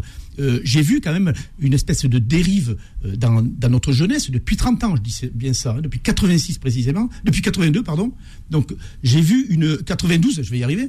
Euh, depuis 30 ans, j'ai vu qu'effectivement, les groupes que je reçois d'année en année, des milliers d'en- d'enfants que j'accueille sur mes bases, je me suis rendu compte que j'avais besoin de plus en plus d'encadrement de gens euh, Rigoureux. Peut-être que c'est pas le terme, mais des gens qui ont de l'autorité, c'est-à-dire des gens qui sont capables de se faire respecter pour leurs compétences, pour leur savoir-faire, mais en même temps pour leur autorité. Voilà, ils sont capables de s'imposer. Ceux que ne sont pas capables de faire à un moment donné certaines familles, malheureusement pour des peut-être pour de bonnes raisons, mais il y a un moment donné, il faut redonner confiance et surtout re- remettre euh, au devant de la scène les familles parce que c'est quand même le noyau essentiel. Mais est-ce que tu sens que cette, euh, ce, ce nécessaire besoin de retour euh, de l'autorité, il est lié aussi à, à la figure un peu paternelle qui était qui est importante en matière d'autorité. Tu parlais de de mamans euh, qui élèvent leurs enfants toutes seules et, et qui pour beaucoup le font avec beaucoup de courage et qui réussissent. Mais on a quand même un modèle qui s'appelait la famille et qui était un peu à se désagréger où on avait la figure un peu du père qui euh, euh, incarnait l'autorité. Est-ce que tu penses que cette euh, cette absence là aujourd'hui, elle fait du mal avec des familles qui sont un peu déstructurées? Ah, c'est C'est la base. C'est un constat essentiel. Oui, évidemment. C'est euh, c'est essentiel. La famille, c'est un père, une mère et, des gens qui sont capables, encore une fois, d'élever leurs enfants. Si on n'y arrive pas, effectivement, la, société a mis en place tout un tas. Et ça, c'est un peu la, faute, je dirais, de, nos gouvernants depuis très longtemps, effectivement, de dire à un moment donné que les familles qui n'arrivent pas à assumer le rôle d'autorité, le rôle de parent, eh bien, à un moment donné, l'État s'est substitué et on a dit, ben, c'est pas grave, vous pouvez pas vous occuper de vos gosses, on va s'en occuper. Ça peut pas marcher comme ça. Et d'ailleurs, on le voit dans l'État où est notre société. On voit bien que le- le- le- la dérive est totale en termes d'éducation, puisqu'on parle aussi d'éducation. Et l'autorité, s'il y a de l'autorité, il y a de l'éducation derrière. C'est fondamental. Moi, moi, je le vois avec le nombre d'en- d'enfants considérables que nous recevons. Euh, les problèmes d'éducation sont flagrants. On est obligé de mettre des cadres très stricts. Et, et depuis peu, et, et je les salue parce qu'ils font un travail formidable. Ils ont un, métier très difficile. Je pense au, au- à la PJJ, à la protection de la jeunesse. Les, les éducateurs qui font un travail. qui PJJ, protection judiciaire de la jeunesse. Tout à fait, qui sont complètement dépassés par les niveaux de gamins qu'ils reçoivent, parce qu'ils sont plus capables eux-mêmes d'imposer une autorité. Eh bien, nous venons, nous, en renfort, on a signé une convention avec Dupont-Moretti il y a peu de temps, pour venir en renfort avec notre association Réelle Aventure, justement, pour travailler avec ces policiers, des militaires.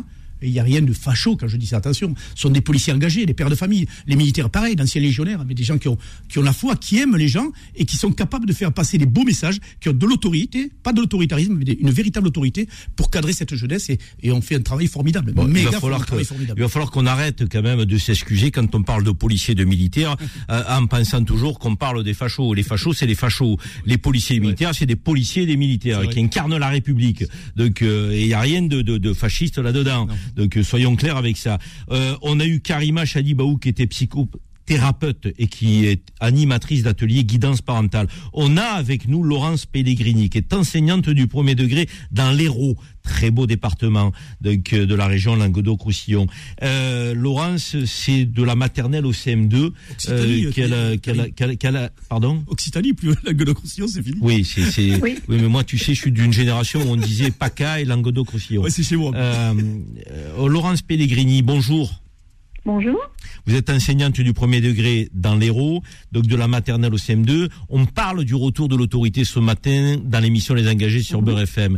On a évoqué la nécessité d'intégrer dans l'éducation la question de l'autorité pour un enfant à partir de deux ans. Euh, l'autorité, encore une fois, c'est pas l'autoritarisme, on ne confond pas. Ça n'est pas le laxisme non plus. Est-ce que vous, en tant qu'enseignante, Laurence, vous sentez qu'il y a un, nécessaire besoin de revenir à cette question et j'ai envie de dire, allez, à cette valeur euh, en matière d'éducation? Alors moi, je je pense que si on en est déjà à parler de l'autorité, c'est qu'on a loupé une étape qui est celle du respect. Parce que pour moi, la, plupart des règles n'existent que pour que nous puissions vivre les uns avec les autres. Donc si déjà on doit faire appel à une autorité, c'est que l'on n'a pas intégré le fait que l'on peut nuire ou gêner le voisin. C'est-à-dire que, par exemple, moi, je mets ma ceinture de sécurité, pas parce que j'ai peur de l'autorité du gendarme. Je la mets pour ma sécurité et je la mets à mes enfants pour la leur. Euh, je ne roule pas à 120 dans les rues de ma ville, non pas parce que j'ai peur du gendarme, mais par respect pour la sécurité des autres. Je ne mets pas ma sono euh, à 2 heures du matin en pleine à, fond pour ne pas gêner les autres. Donc, je crois qu'avant d'en arriver à l'autorité, que- euh, qui est une idée à laquelle je souscris pleinement et, pour laquelle je, constate de nombreuses défaillances auprès des élèves déjà tout petits. Mais avant cela, il faudrait quand même que l'on réduise un peu la voilure de nos égaux et il ne s'agit pas que des enfants, il s'agit aussi des adultes pour intégrer la gêne que l'on cause à autrui. C'est-à-dire que quand il y a une règle qui est d'arriver à l'heure à l'école, il y a une raison à ça c'est qu'on souhaite pouvoir travailler, démarrer la classe tous ensemble sans être interrompus. Bon, eh bien, bien des parents n'arrivent même plus à respecter cette règle-là. Alors, en venir à faire preuve d'autorité, c'est déjà un échec. C'est que l'autre passe après soi-même et qu'il y a une espèce de dilatation, un refus de toute frustration, et, que ça, normalement, on doit pouvoir revenir en arrière. C'est le, plaisir à tout prix qui est né de 68 qu'il va falloir réduire un petit peu. Et même nous, en tant qu'enseignants, dans nos injonctions à accueillir chaque enfant dans son particularisme, on encourage encore cette chose-là parce que on ne peut pas avoir 30 particularismes dans une classe. Certains sont incompatibles entre eux. Mais Laurence, Voilà. vous avez le sentiment que la pédagogie aujourd'hui qui est euh, diffusée euh, au sein de l'éducation nationale est une pédagogie qui facilite et favorise le respect et donc le respect de l'autorité, parce que si on se respecte, on a bien compris votre philosophie, donc euh, ça veut dire qu'on fait un acte de compréhension euh, d'abord de ce qu'est le respect et c'est plus facile euh, de respecter l'autorité qui est posée de manière générale à tous. Euh, Est-ce que vous pensez que cette éducation nationale aujourd'hui est trop laxiste, par exemple? J'utilise ce terme. Je pense qu'elle euh, qu'elle est le lieu d'injonction paradoxale. C'est-à-dire qu'il faut un épanouissement et un, et un plaisir maximal en classe et un bien-être, mais en même temps, il faudrait vivre ensemble, chacun avec nos particularités. Euh, si je prends un milieu éducatif qui est extrême de ce point de vue-là, de la, de la réduction des égaux qui est le milieu japonais, euh, les petits japonais font le ménage de leur classe pour comprendre que c'est un lieu qu'on doit respecter, que les gens qui sont à leur service doivent être respectés. On donne des signes de l'obligation pour l'individu de s'insérer et de comprendre les règles sans qu'il y ait une autorité monstrueuse. Pour eux, ça va de soi. Nous, on est très défaillants de ce point de vue-là. Mais On- est-ce que par doit- exemple, quand euh, un adulte rentre dans une classe, il faut se lever euh, donc, euh, et faire preuve de respect vis-à-vis de cet adulte qui rentre dans une classe? Est-ce que par exemple, euh, vous seriez favorable euh, Alors peut-être que vous allez me dire, c'est pas la question du respect et de l'autorité qui est en jeu, au port de la tenue dans les établissements scolaires, de la de la de la de la tenue Alors- qui est la même pour tout? Est-ce que ces ces petits gestes-là ne favorisent pas le respect et donc le respect de l'autorité? Bien sûr, Euh, notamment le, le- le- ça favorise le sentiment d'appartenance à un groupe. Et qui dit groupe dit rétractation de l'individu. Vous voyez ce que je veux dire Bien sûr. Euh, euh, euh, modelage de l'individu pour en faire un être social. Donc effectivement, le- la tenue peut être un vecteur. Oui, mais permettez-moi, madame, de dire, que quand vous parlez modelage de l'individu, oula, pour certains bien-pensants, c'est grave ce que vous dites. Bien On- entendu, on- vous voyez ce que je veux dire.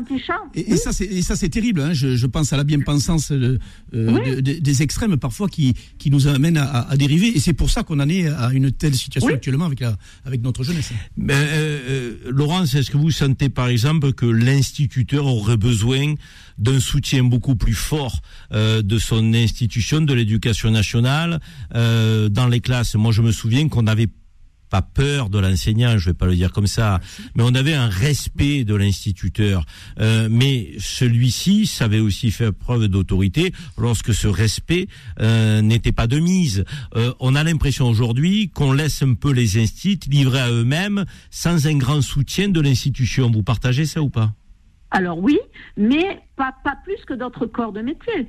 C'est-à-dire que nous sommes dans de l'humain et, et nous sommes en bout de chaîne. Donc on est toujours abandonné par, le, par les officiers. C'est pareil dans tous les corps de métier. Et le rôle Euh, des parents dans votre métier? Alors le rôle des parents, euh, il est bien évident qu'un enfant qui réussira est un enfant dont le parent a confiance et souscrit aux normes de l'école. Voilà. Et, Alors- et- lorsque les parents sont, allez, défaillants, on va utiliser ce terme, l'école, elle peut pas pallier à tout. Ah non, ça c'est évidemment, évidemment. Et, là, dernièrement, je lisais un article où on expliquait qu'effectivement, y a deux ans, certaines choses ne sont pas posées, c'est très difficile de récupérer après. Donc moi, je ne suis pas ma- magicienne. On peut, quelques-uns, mais il faut quand même qu'il y ait des... Euh, L'école, c'est l'apprentissage de codes et de règles. Si l'idée d'avoir des codes et des règles ne fait pas sens, l'enfant n'a aucune raison d'y adhérer. Merci Laurence Pellegrini, enseignante du premier degré dans l'Hérault, magnifique département du sud de la France. Belle continuation à vous Laurence. À bientôt. Euh, on va euh, poursuivre notre débat avec euh, un syndicaliste de la police nationale, Grégory Joron, qui va être avec nous dans un instant. Nous allons avoir aussi Dominique Bailly, en maire, comme euh, comme toi, euh, euh, Bruno, qui est maire et qui est vice-président de l'association des maires de l'Île-de-France en charge des questions de sécurité. Donc les questions d'autorité, ça lui parle. Petite page de pub, vous le savez, on a besoin de la pub aussi sur Beurre FM. Les engagés, les engagés reviennent dans un instant. 10h midi. Les engagés présentés par Karim Zeribi sur Beurre FM. De retour dans les engagés pour notre deuxième débat sur l'autorité dans la société française. Ce retour de l'autorité, est-ce que vous pensez qu'il est nécessaire? Est-ce qu'on est dans une société trop laxiste, euh, tant au sein des, familles que de l'éducation nationale, que sur la voie publique?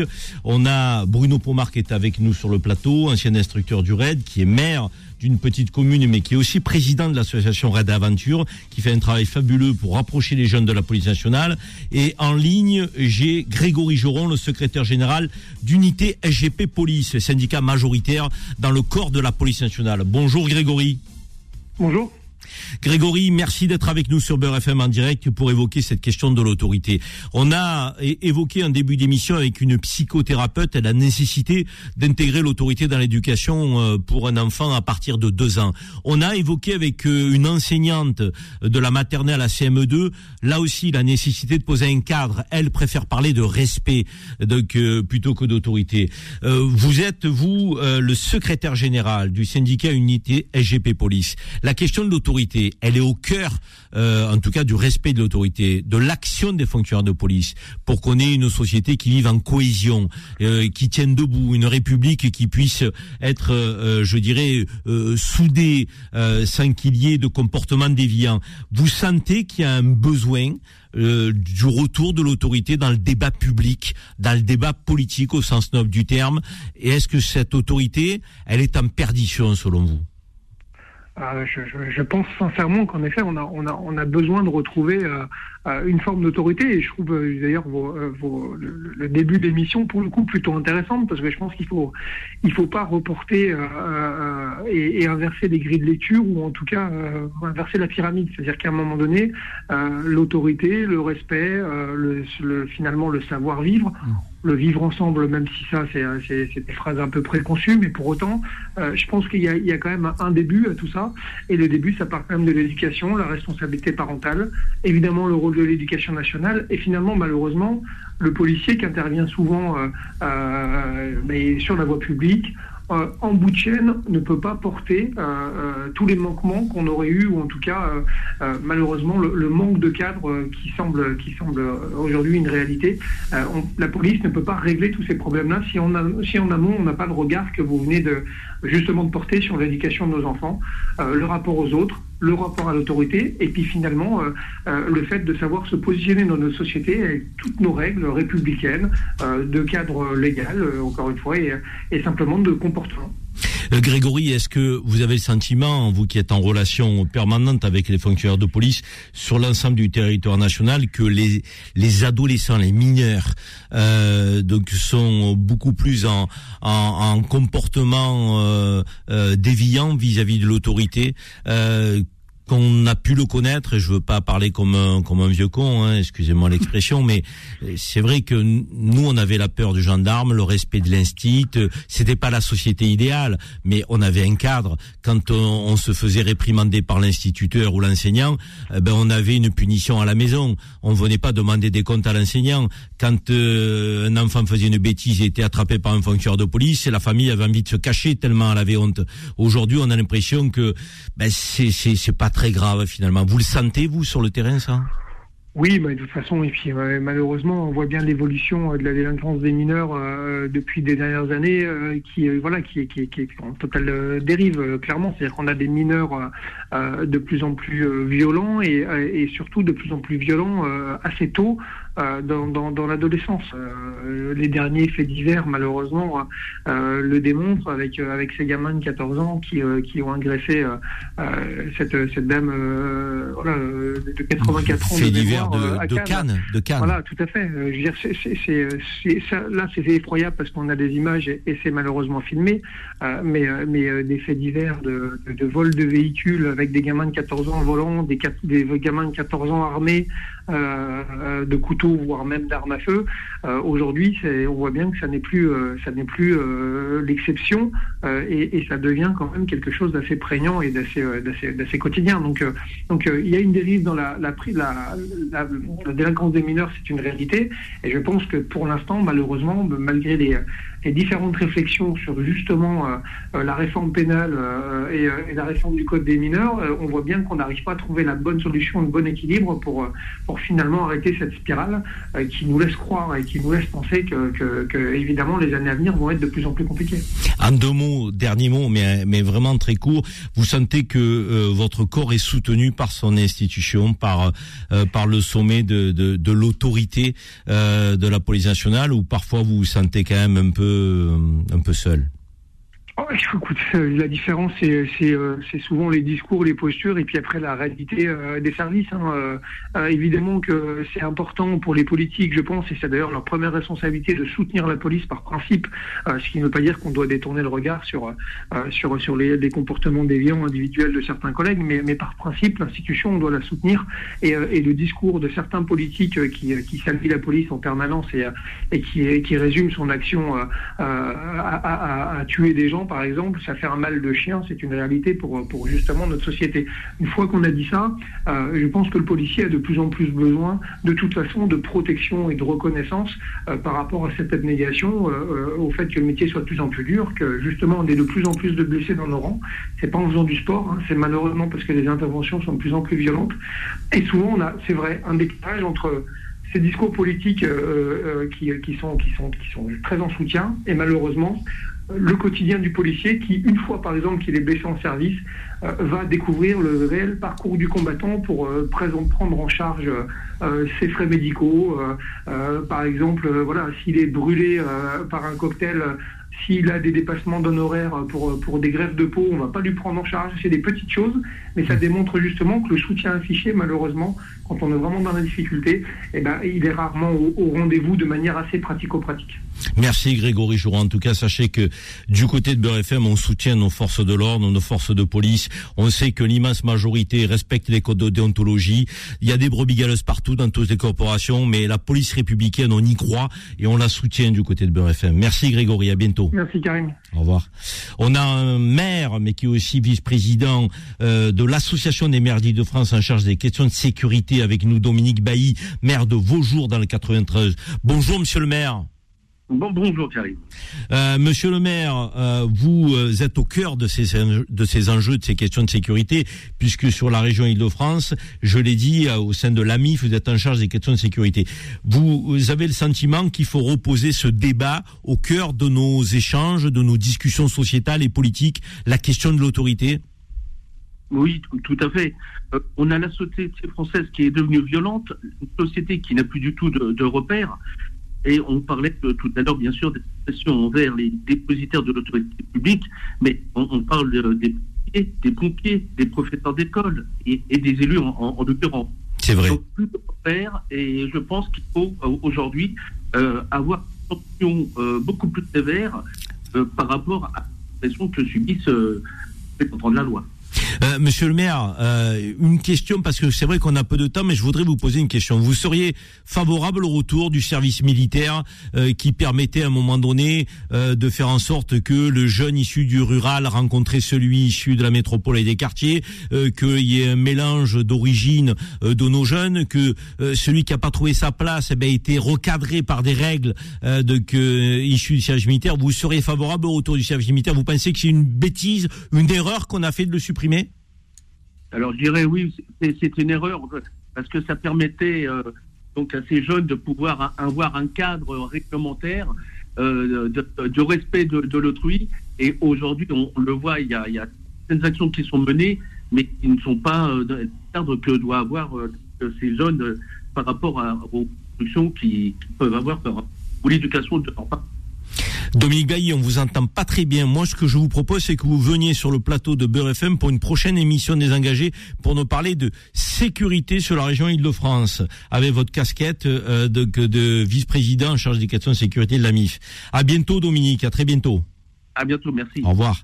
Euh, avant que Bruno Poma réagisse, je voudrais prendre le témoignage de Lina, euh, qui est une maman dans le 92. Très rapidement, Lina, parce que le temps court, mais je voulais vous prendre à l'antenne. Vous êtes euh, nombreuses et nombreux à appeler. Lina, vous voulez faire un témoignage. Vous êtes une maman. La question de l'autorité, ça vous parle? Oui, bonjour monsieur. je voulais parler brièvement sur une expérience avec mon ado, qui a actuellement 16 ans et euh, qui a failli dériver euh, il, y a, il y a un an, deux ans de cela. Et euh, donc voilà. comment vous avez pu le retenir? Vous l'avez remis dans le droit chemin comment? Ben, J'étais derrière. derrière. Vous l'avez pas lâché que je suis derrière. Oui, j'ai pas lâché. Je suis une mère seule avec deux enfants. Depuis, bon, il a un papa démissionnaire euh, du coup, donc il n'y avait que mon autorité, donc j'ai essayé au, plus euh, de ne pas trop être euh, sévère qu'il a failli dériver à aller avec un copain à lui, regarder des vidéos sur TikTok, il essayait d'ouvrir des scooters. D'accord. Donc il a fait une garde à vue et, et moi j'ai pas cautionné, donc derrière lui, j'étais derrière lui. Maintenant actuellement, il suit normalement sa scolarité, Dieu merci. Il est rentré dans le droit chemin, le petit. Non, non, il n'a pas dérivé. En non, fait, je veux dire, il est rentré dans le droit chemin. Vous avez réussi à le recadrer. Oui, oui. Oui, oui, oui, oui. Bravo. Non, à l'école, je suis dans les associations des parents d'élèves depuis la maternelle. Bravo. Euh, au lycée aussi. Donc, dès qu'on m'appelle, donc je lui donne pas raison. Tout le temps, euh, oui, le prof, il a raison. Le, le responsable, il a raison. Donc, c'est pas. et, euh, ce que je voudrais dire aux parents, c'est de ne pas envoyer leurs enfants et rester à la maison ou aller faire ces. Essayer d'être là à l'école, d'être là derrière eux, aux activités. S'il a des matchs, c'est moi qui l'emmène. S'il a des sorties, c'est moi qui l'emmène avec ses copains, copines. Euh, je reçois ses copains, copines à la maison. J'ai dit personne ne rentre tant que je suis pas là. Et, euh, et il a compris. Nina. J'ai dit tu gagneras un euro le soir, tu es satisfait que de gagner 100 euros et que tu as fait quelque chose de mal. Merci Lina. Très beau témoignage Voilà. d'une maman qui laisse ses enfants toute seule, qui lâche rien, qui est investie dans les associations de parents d'élèves, qui réprimande son enfant lorsqu'un adulte à l'école donc euh, le réprimande, qui est solidaire de l'autorité des adultes face à l'enfant.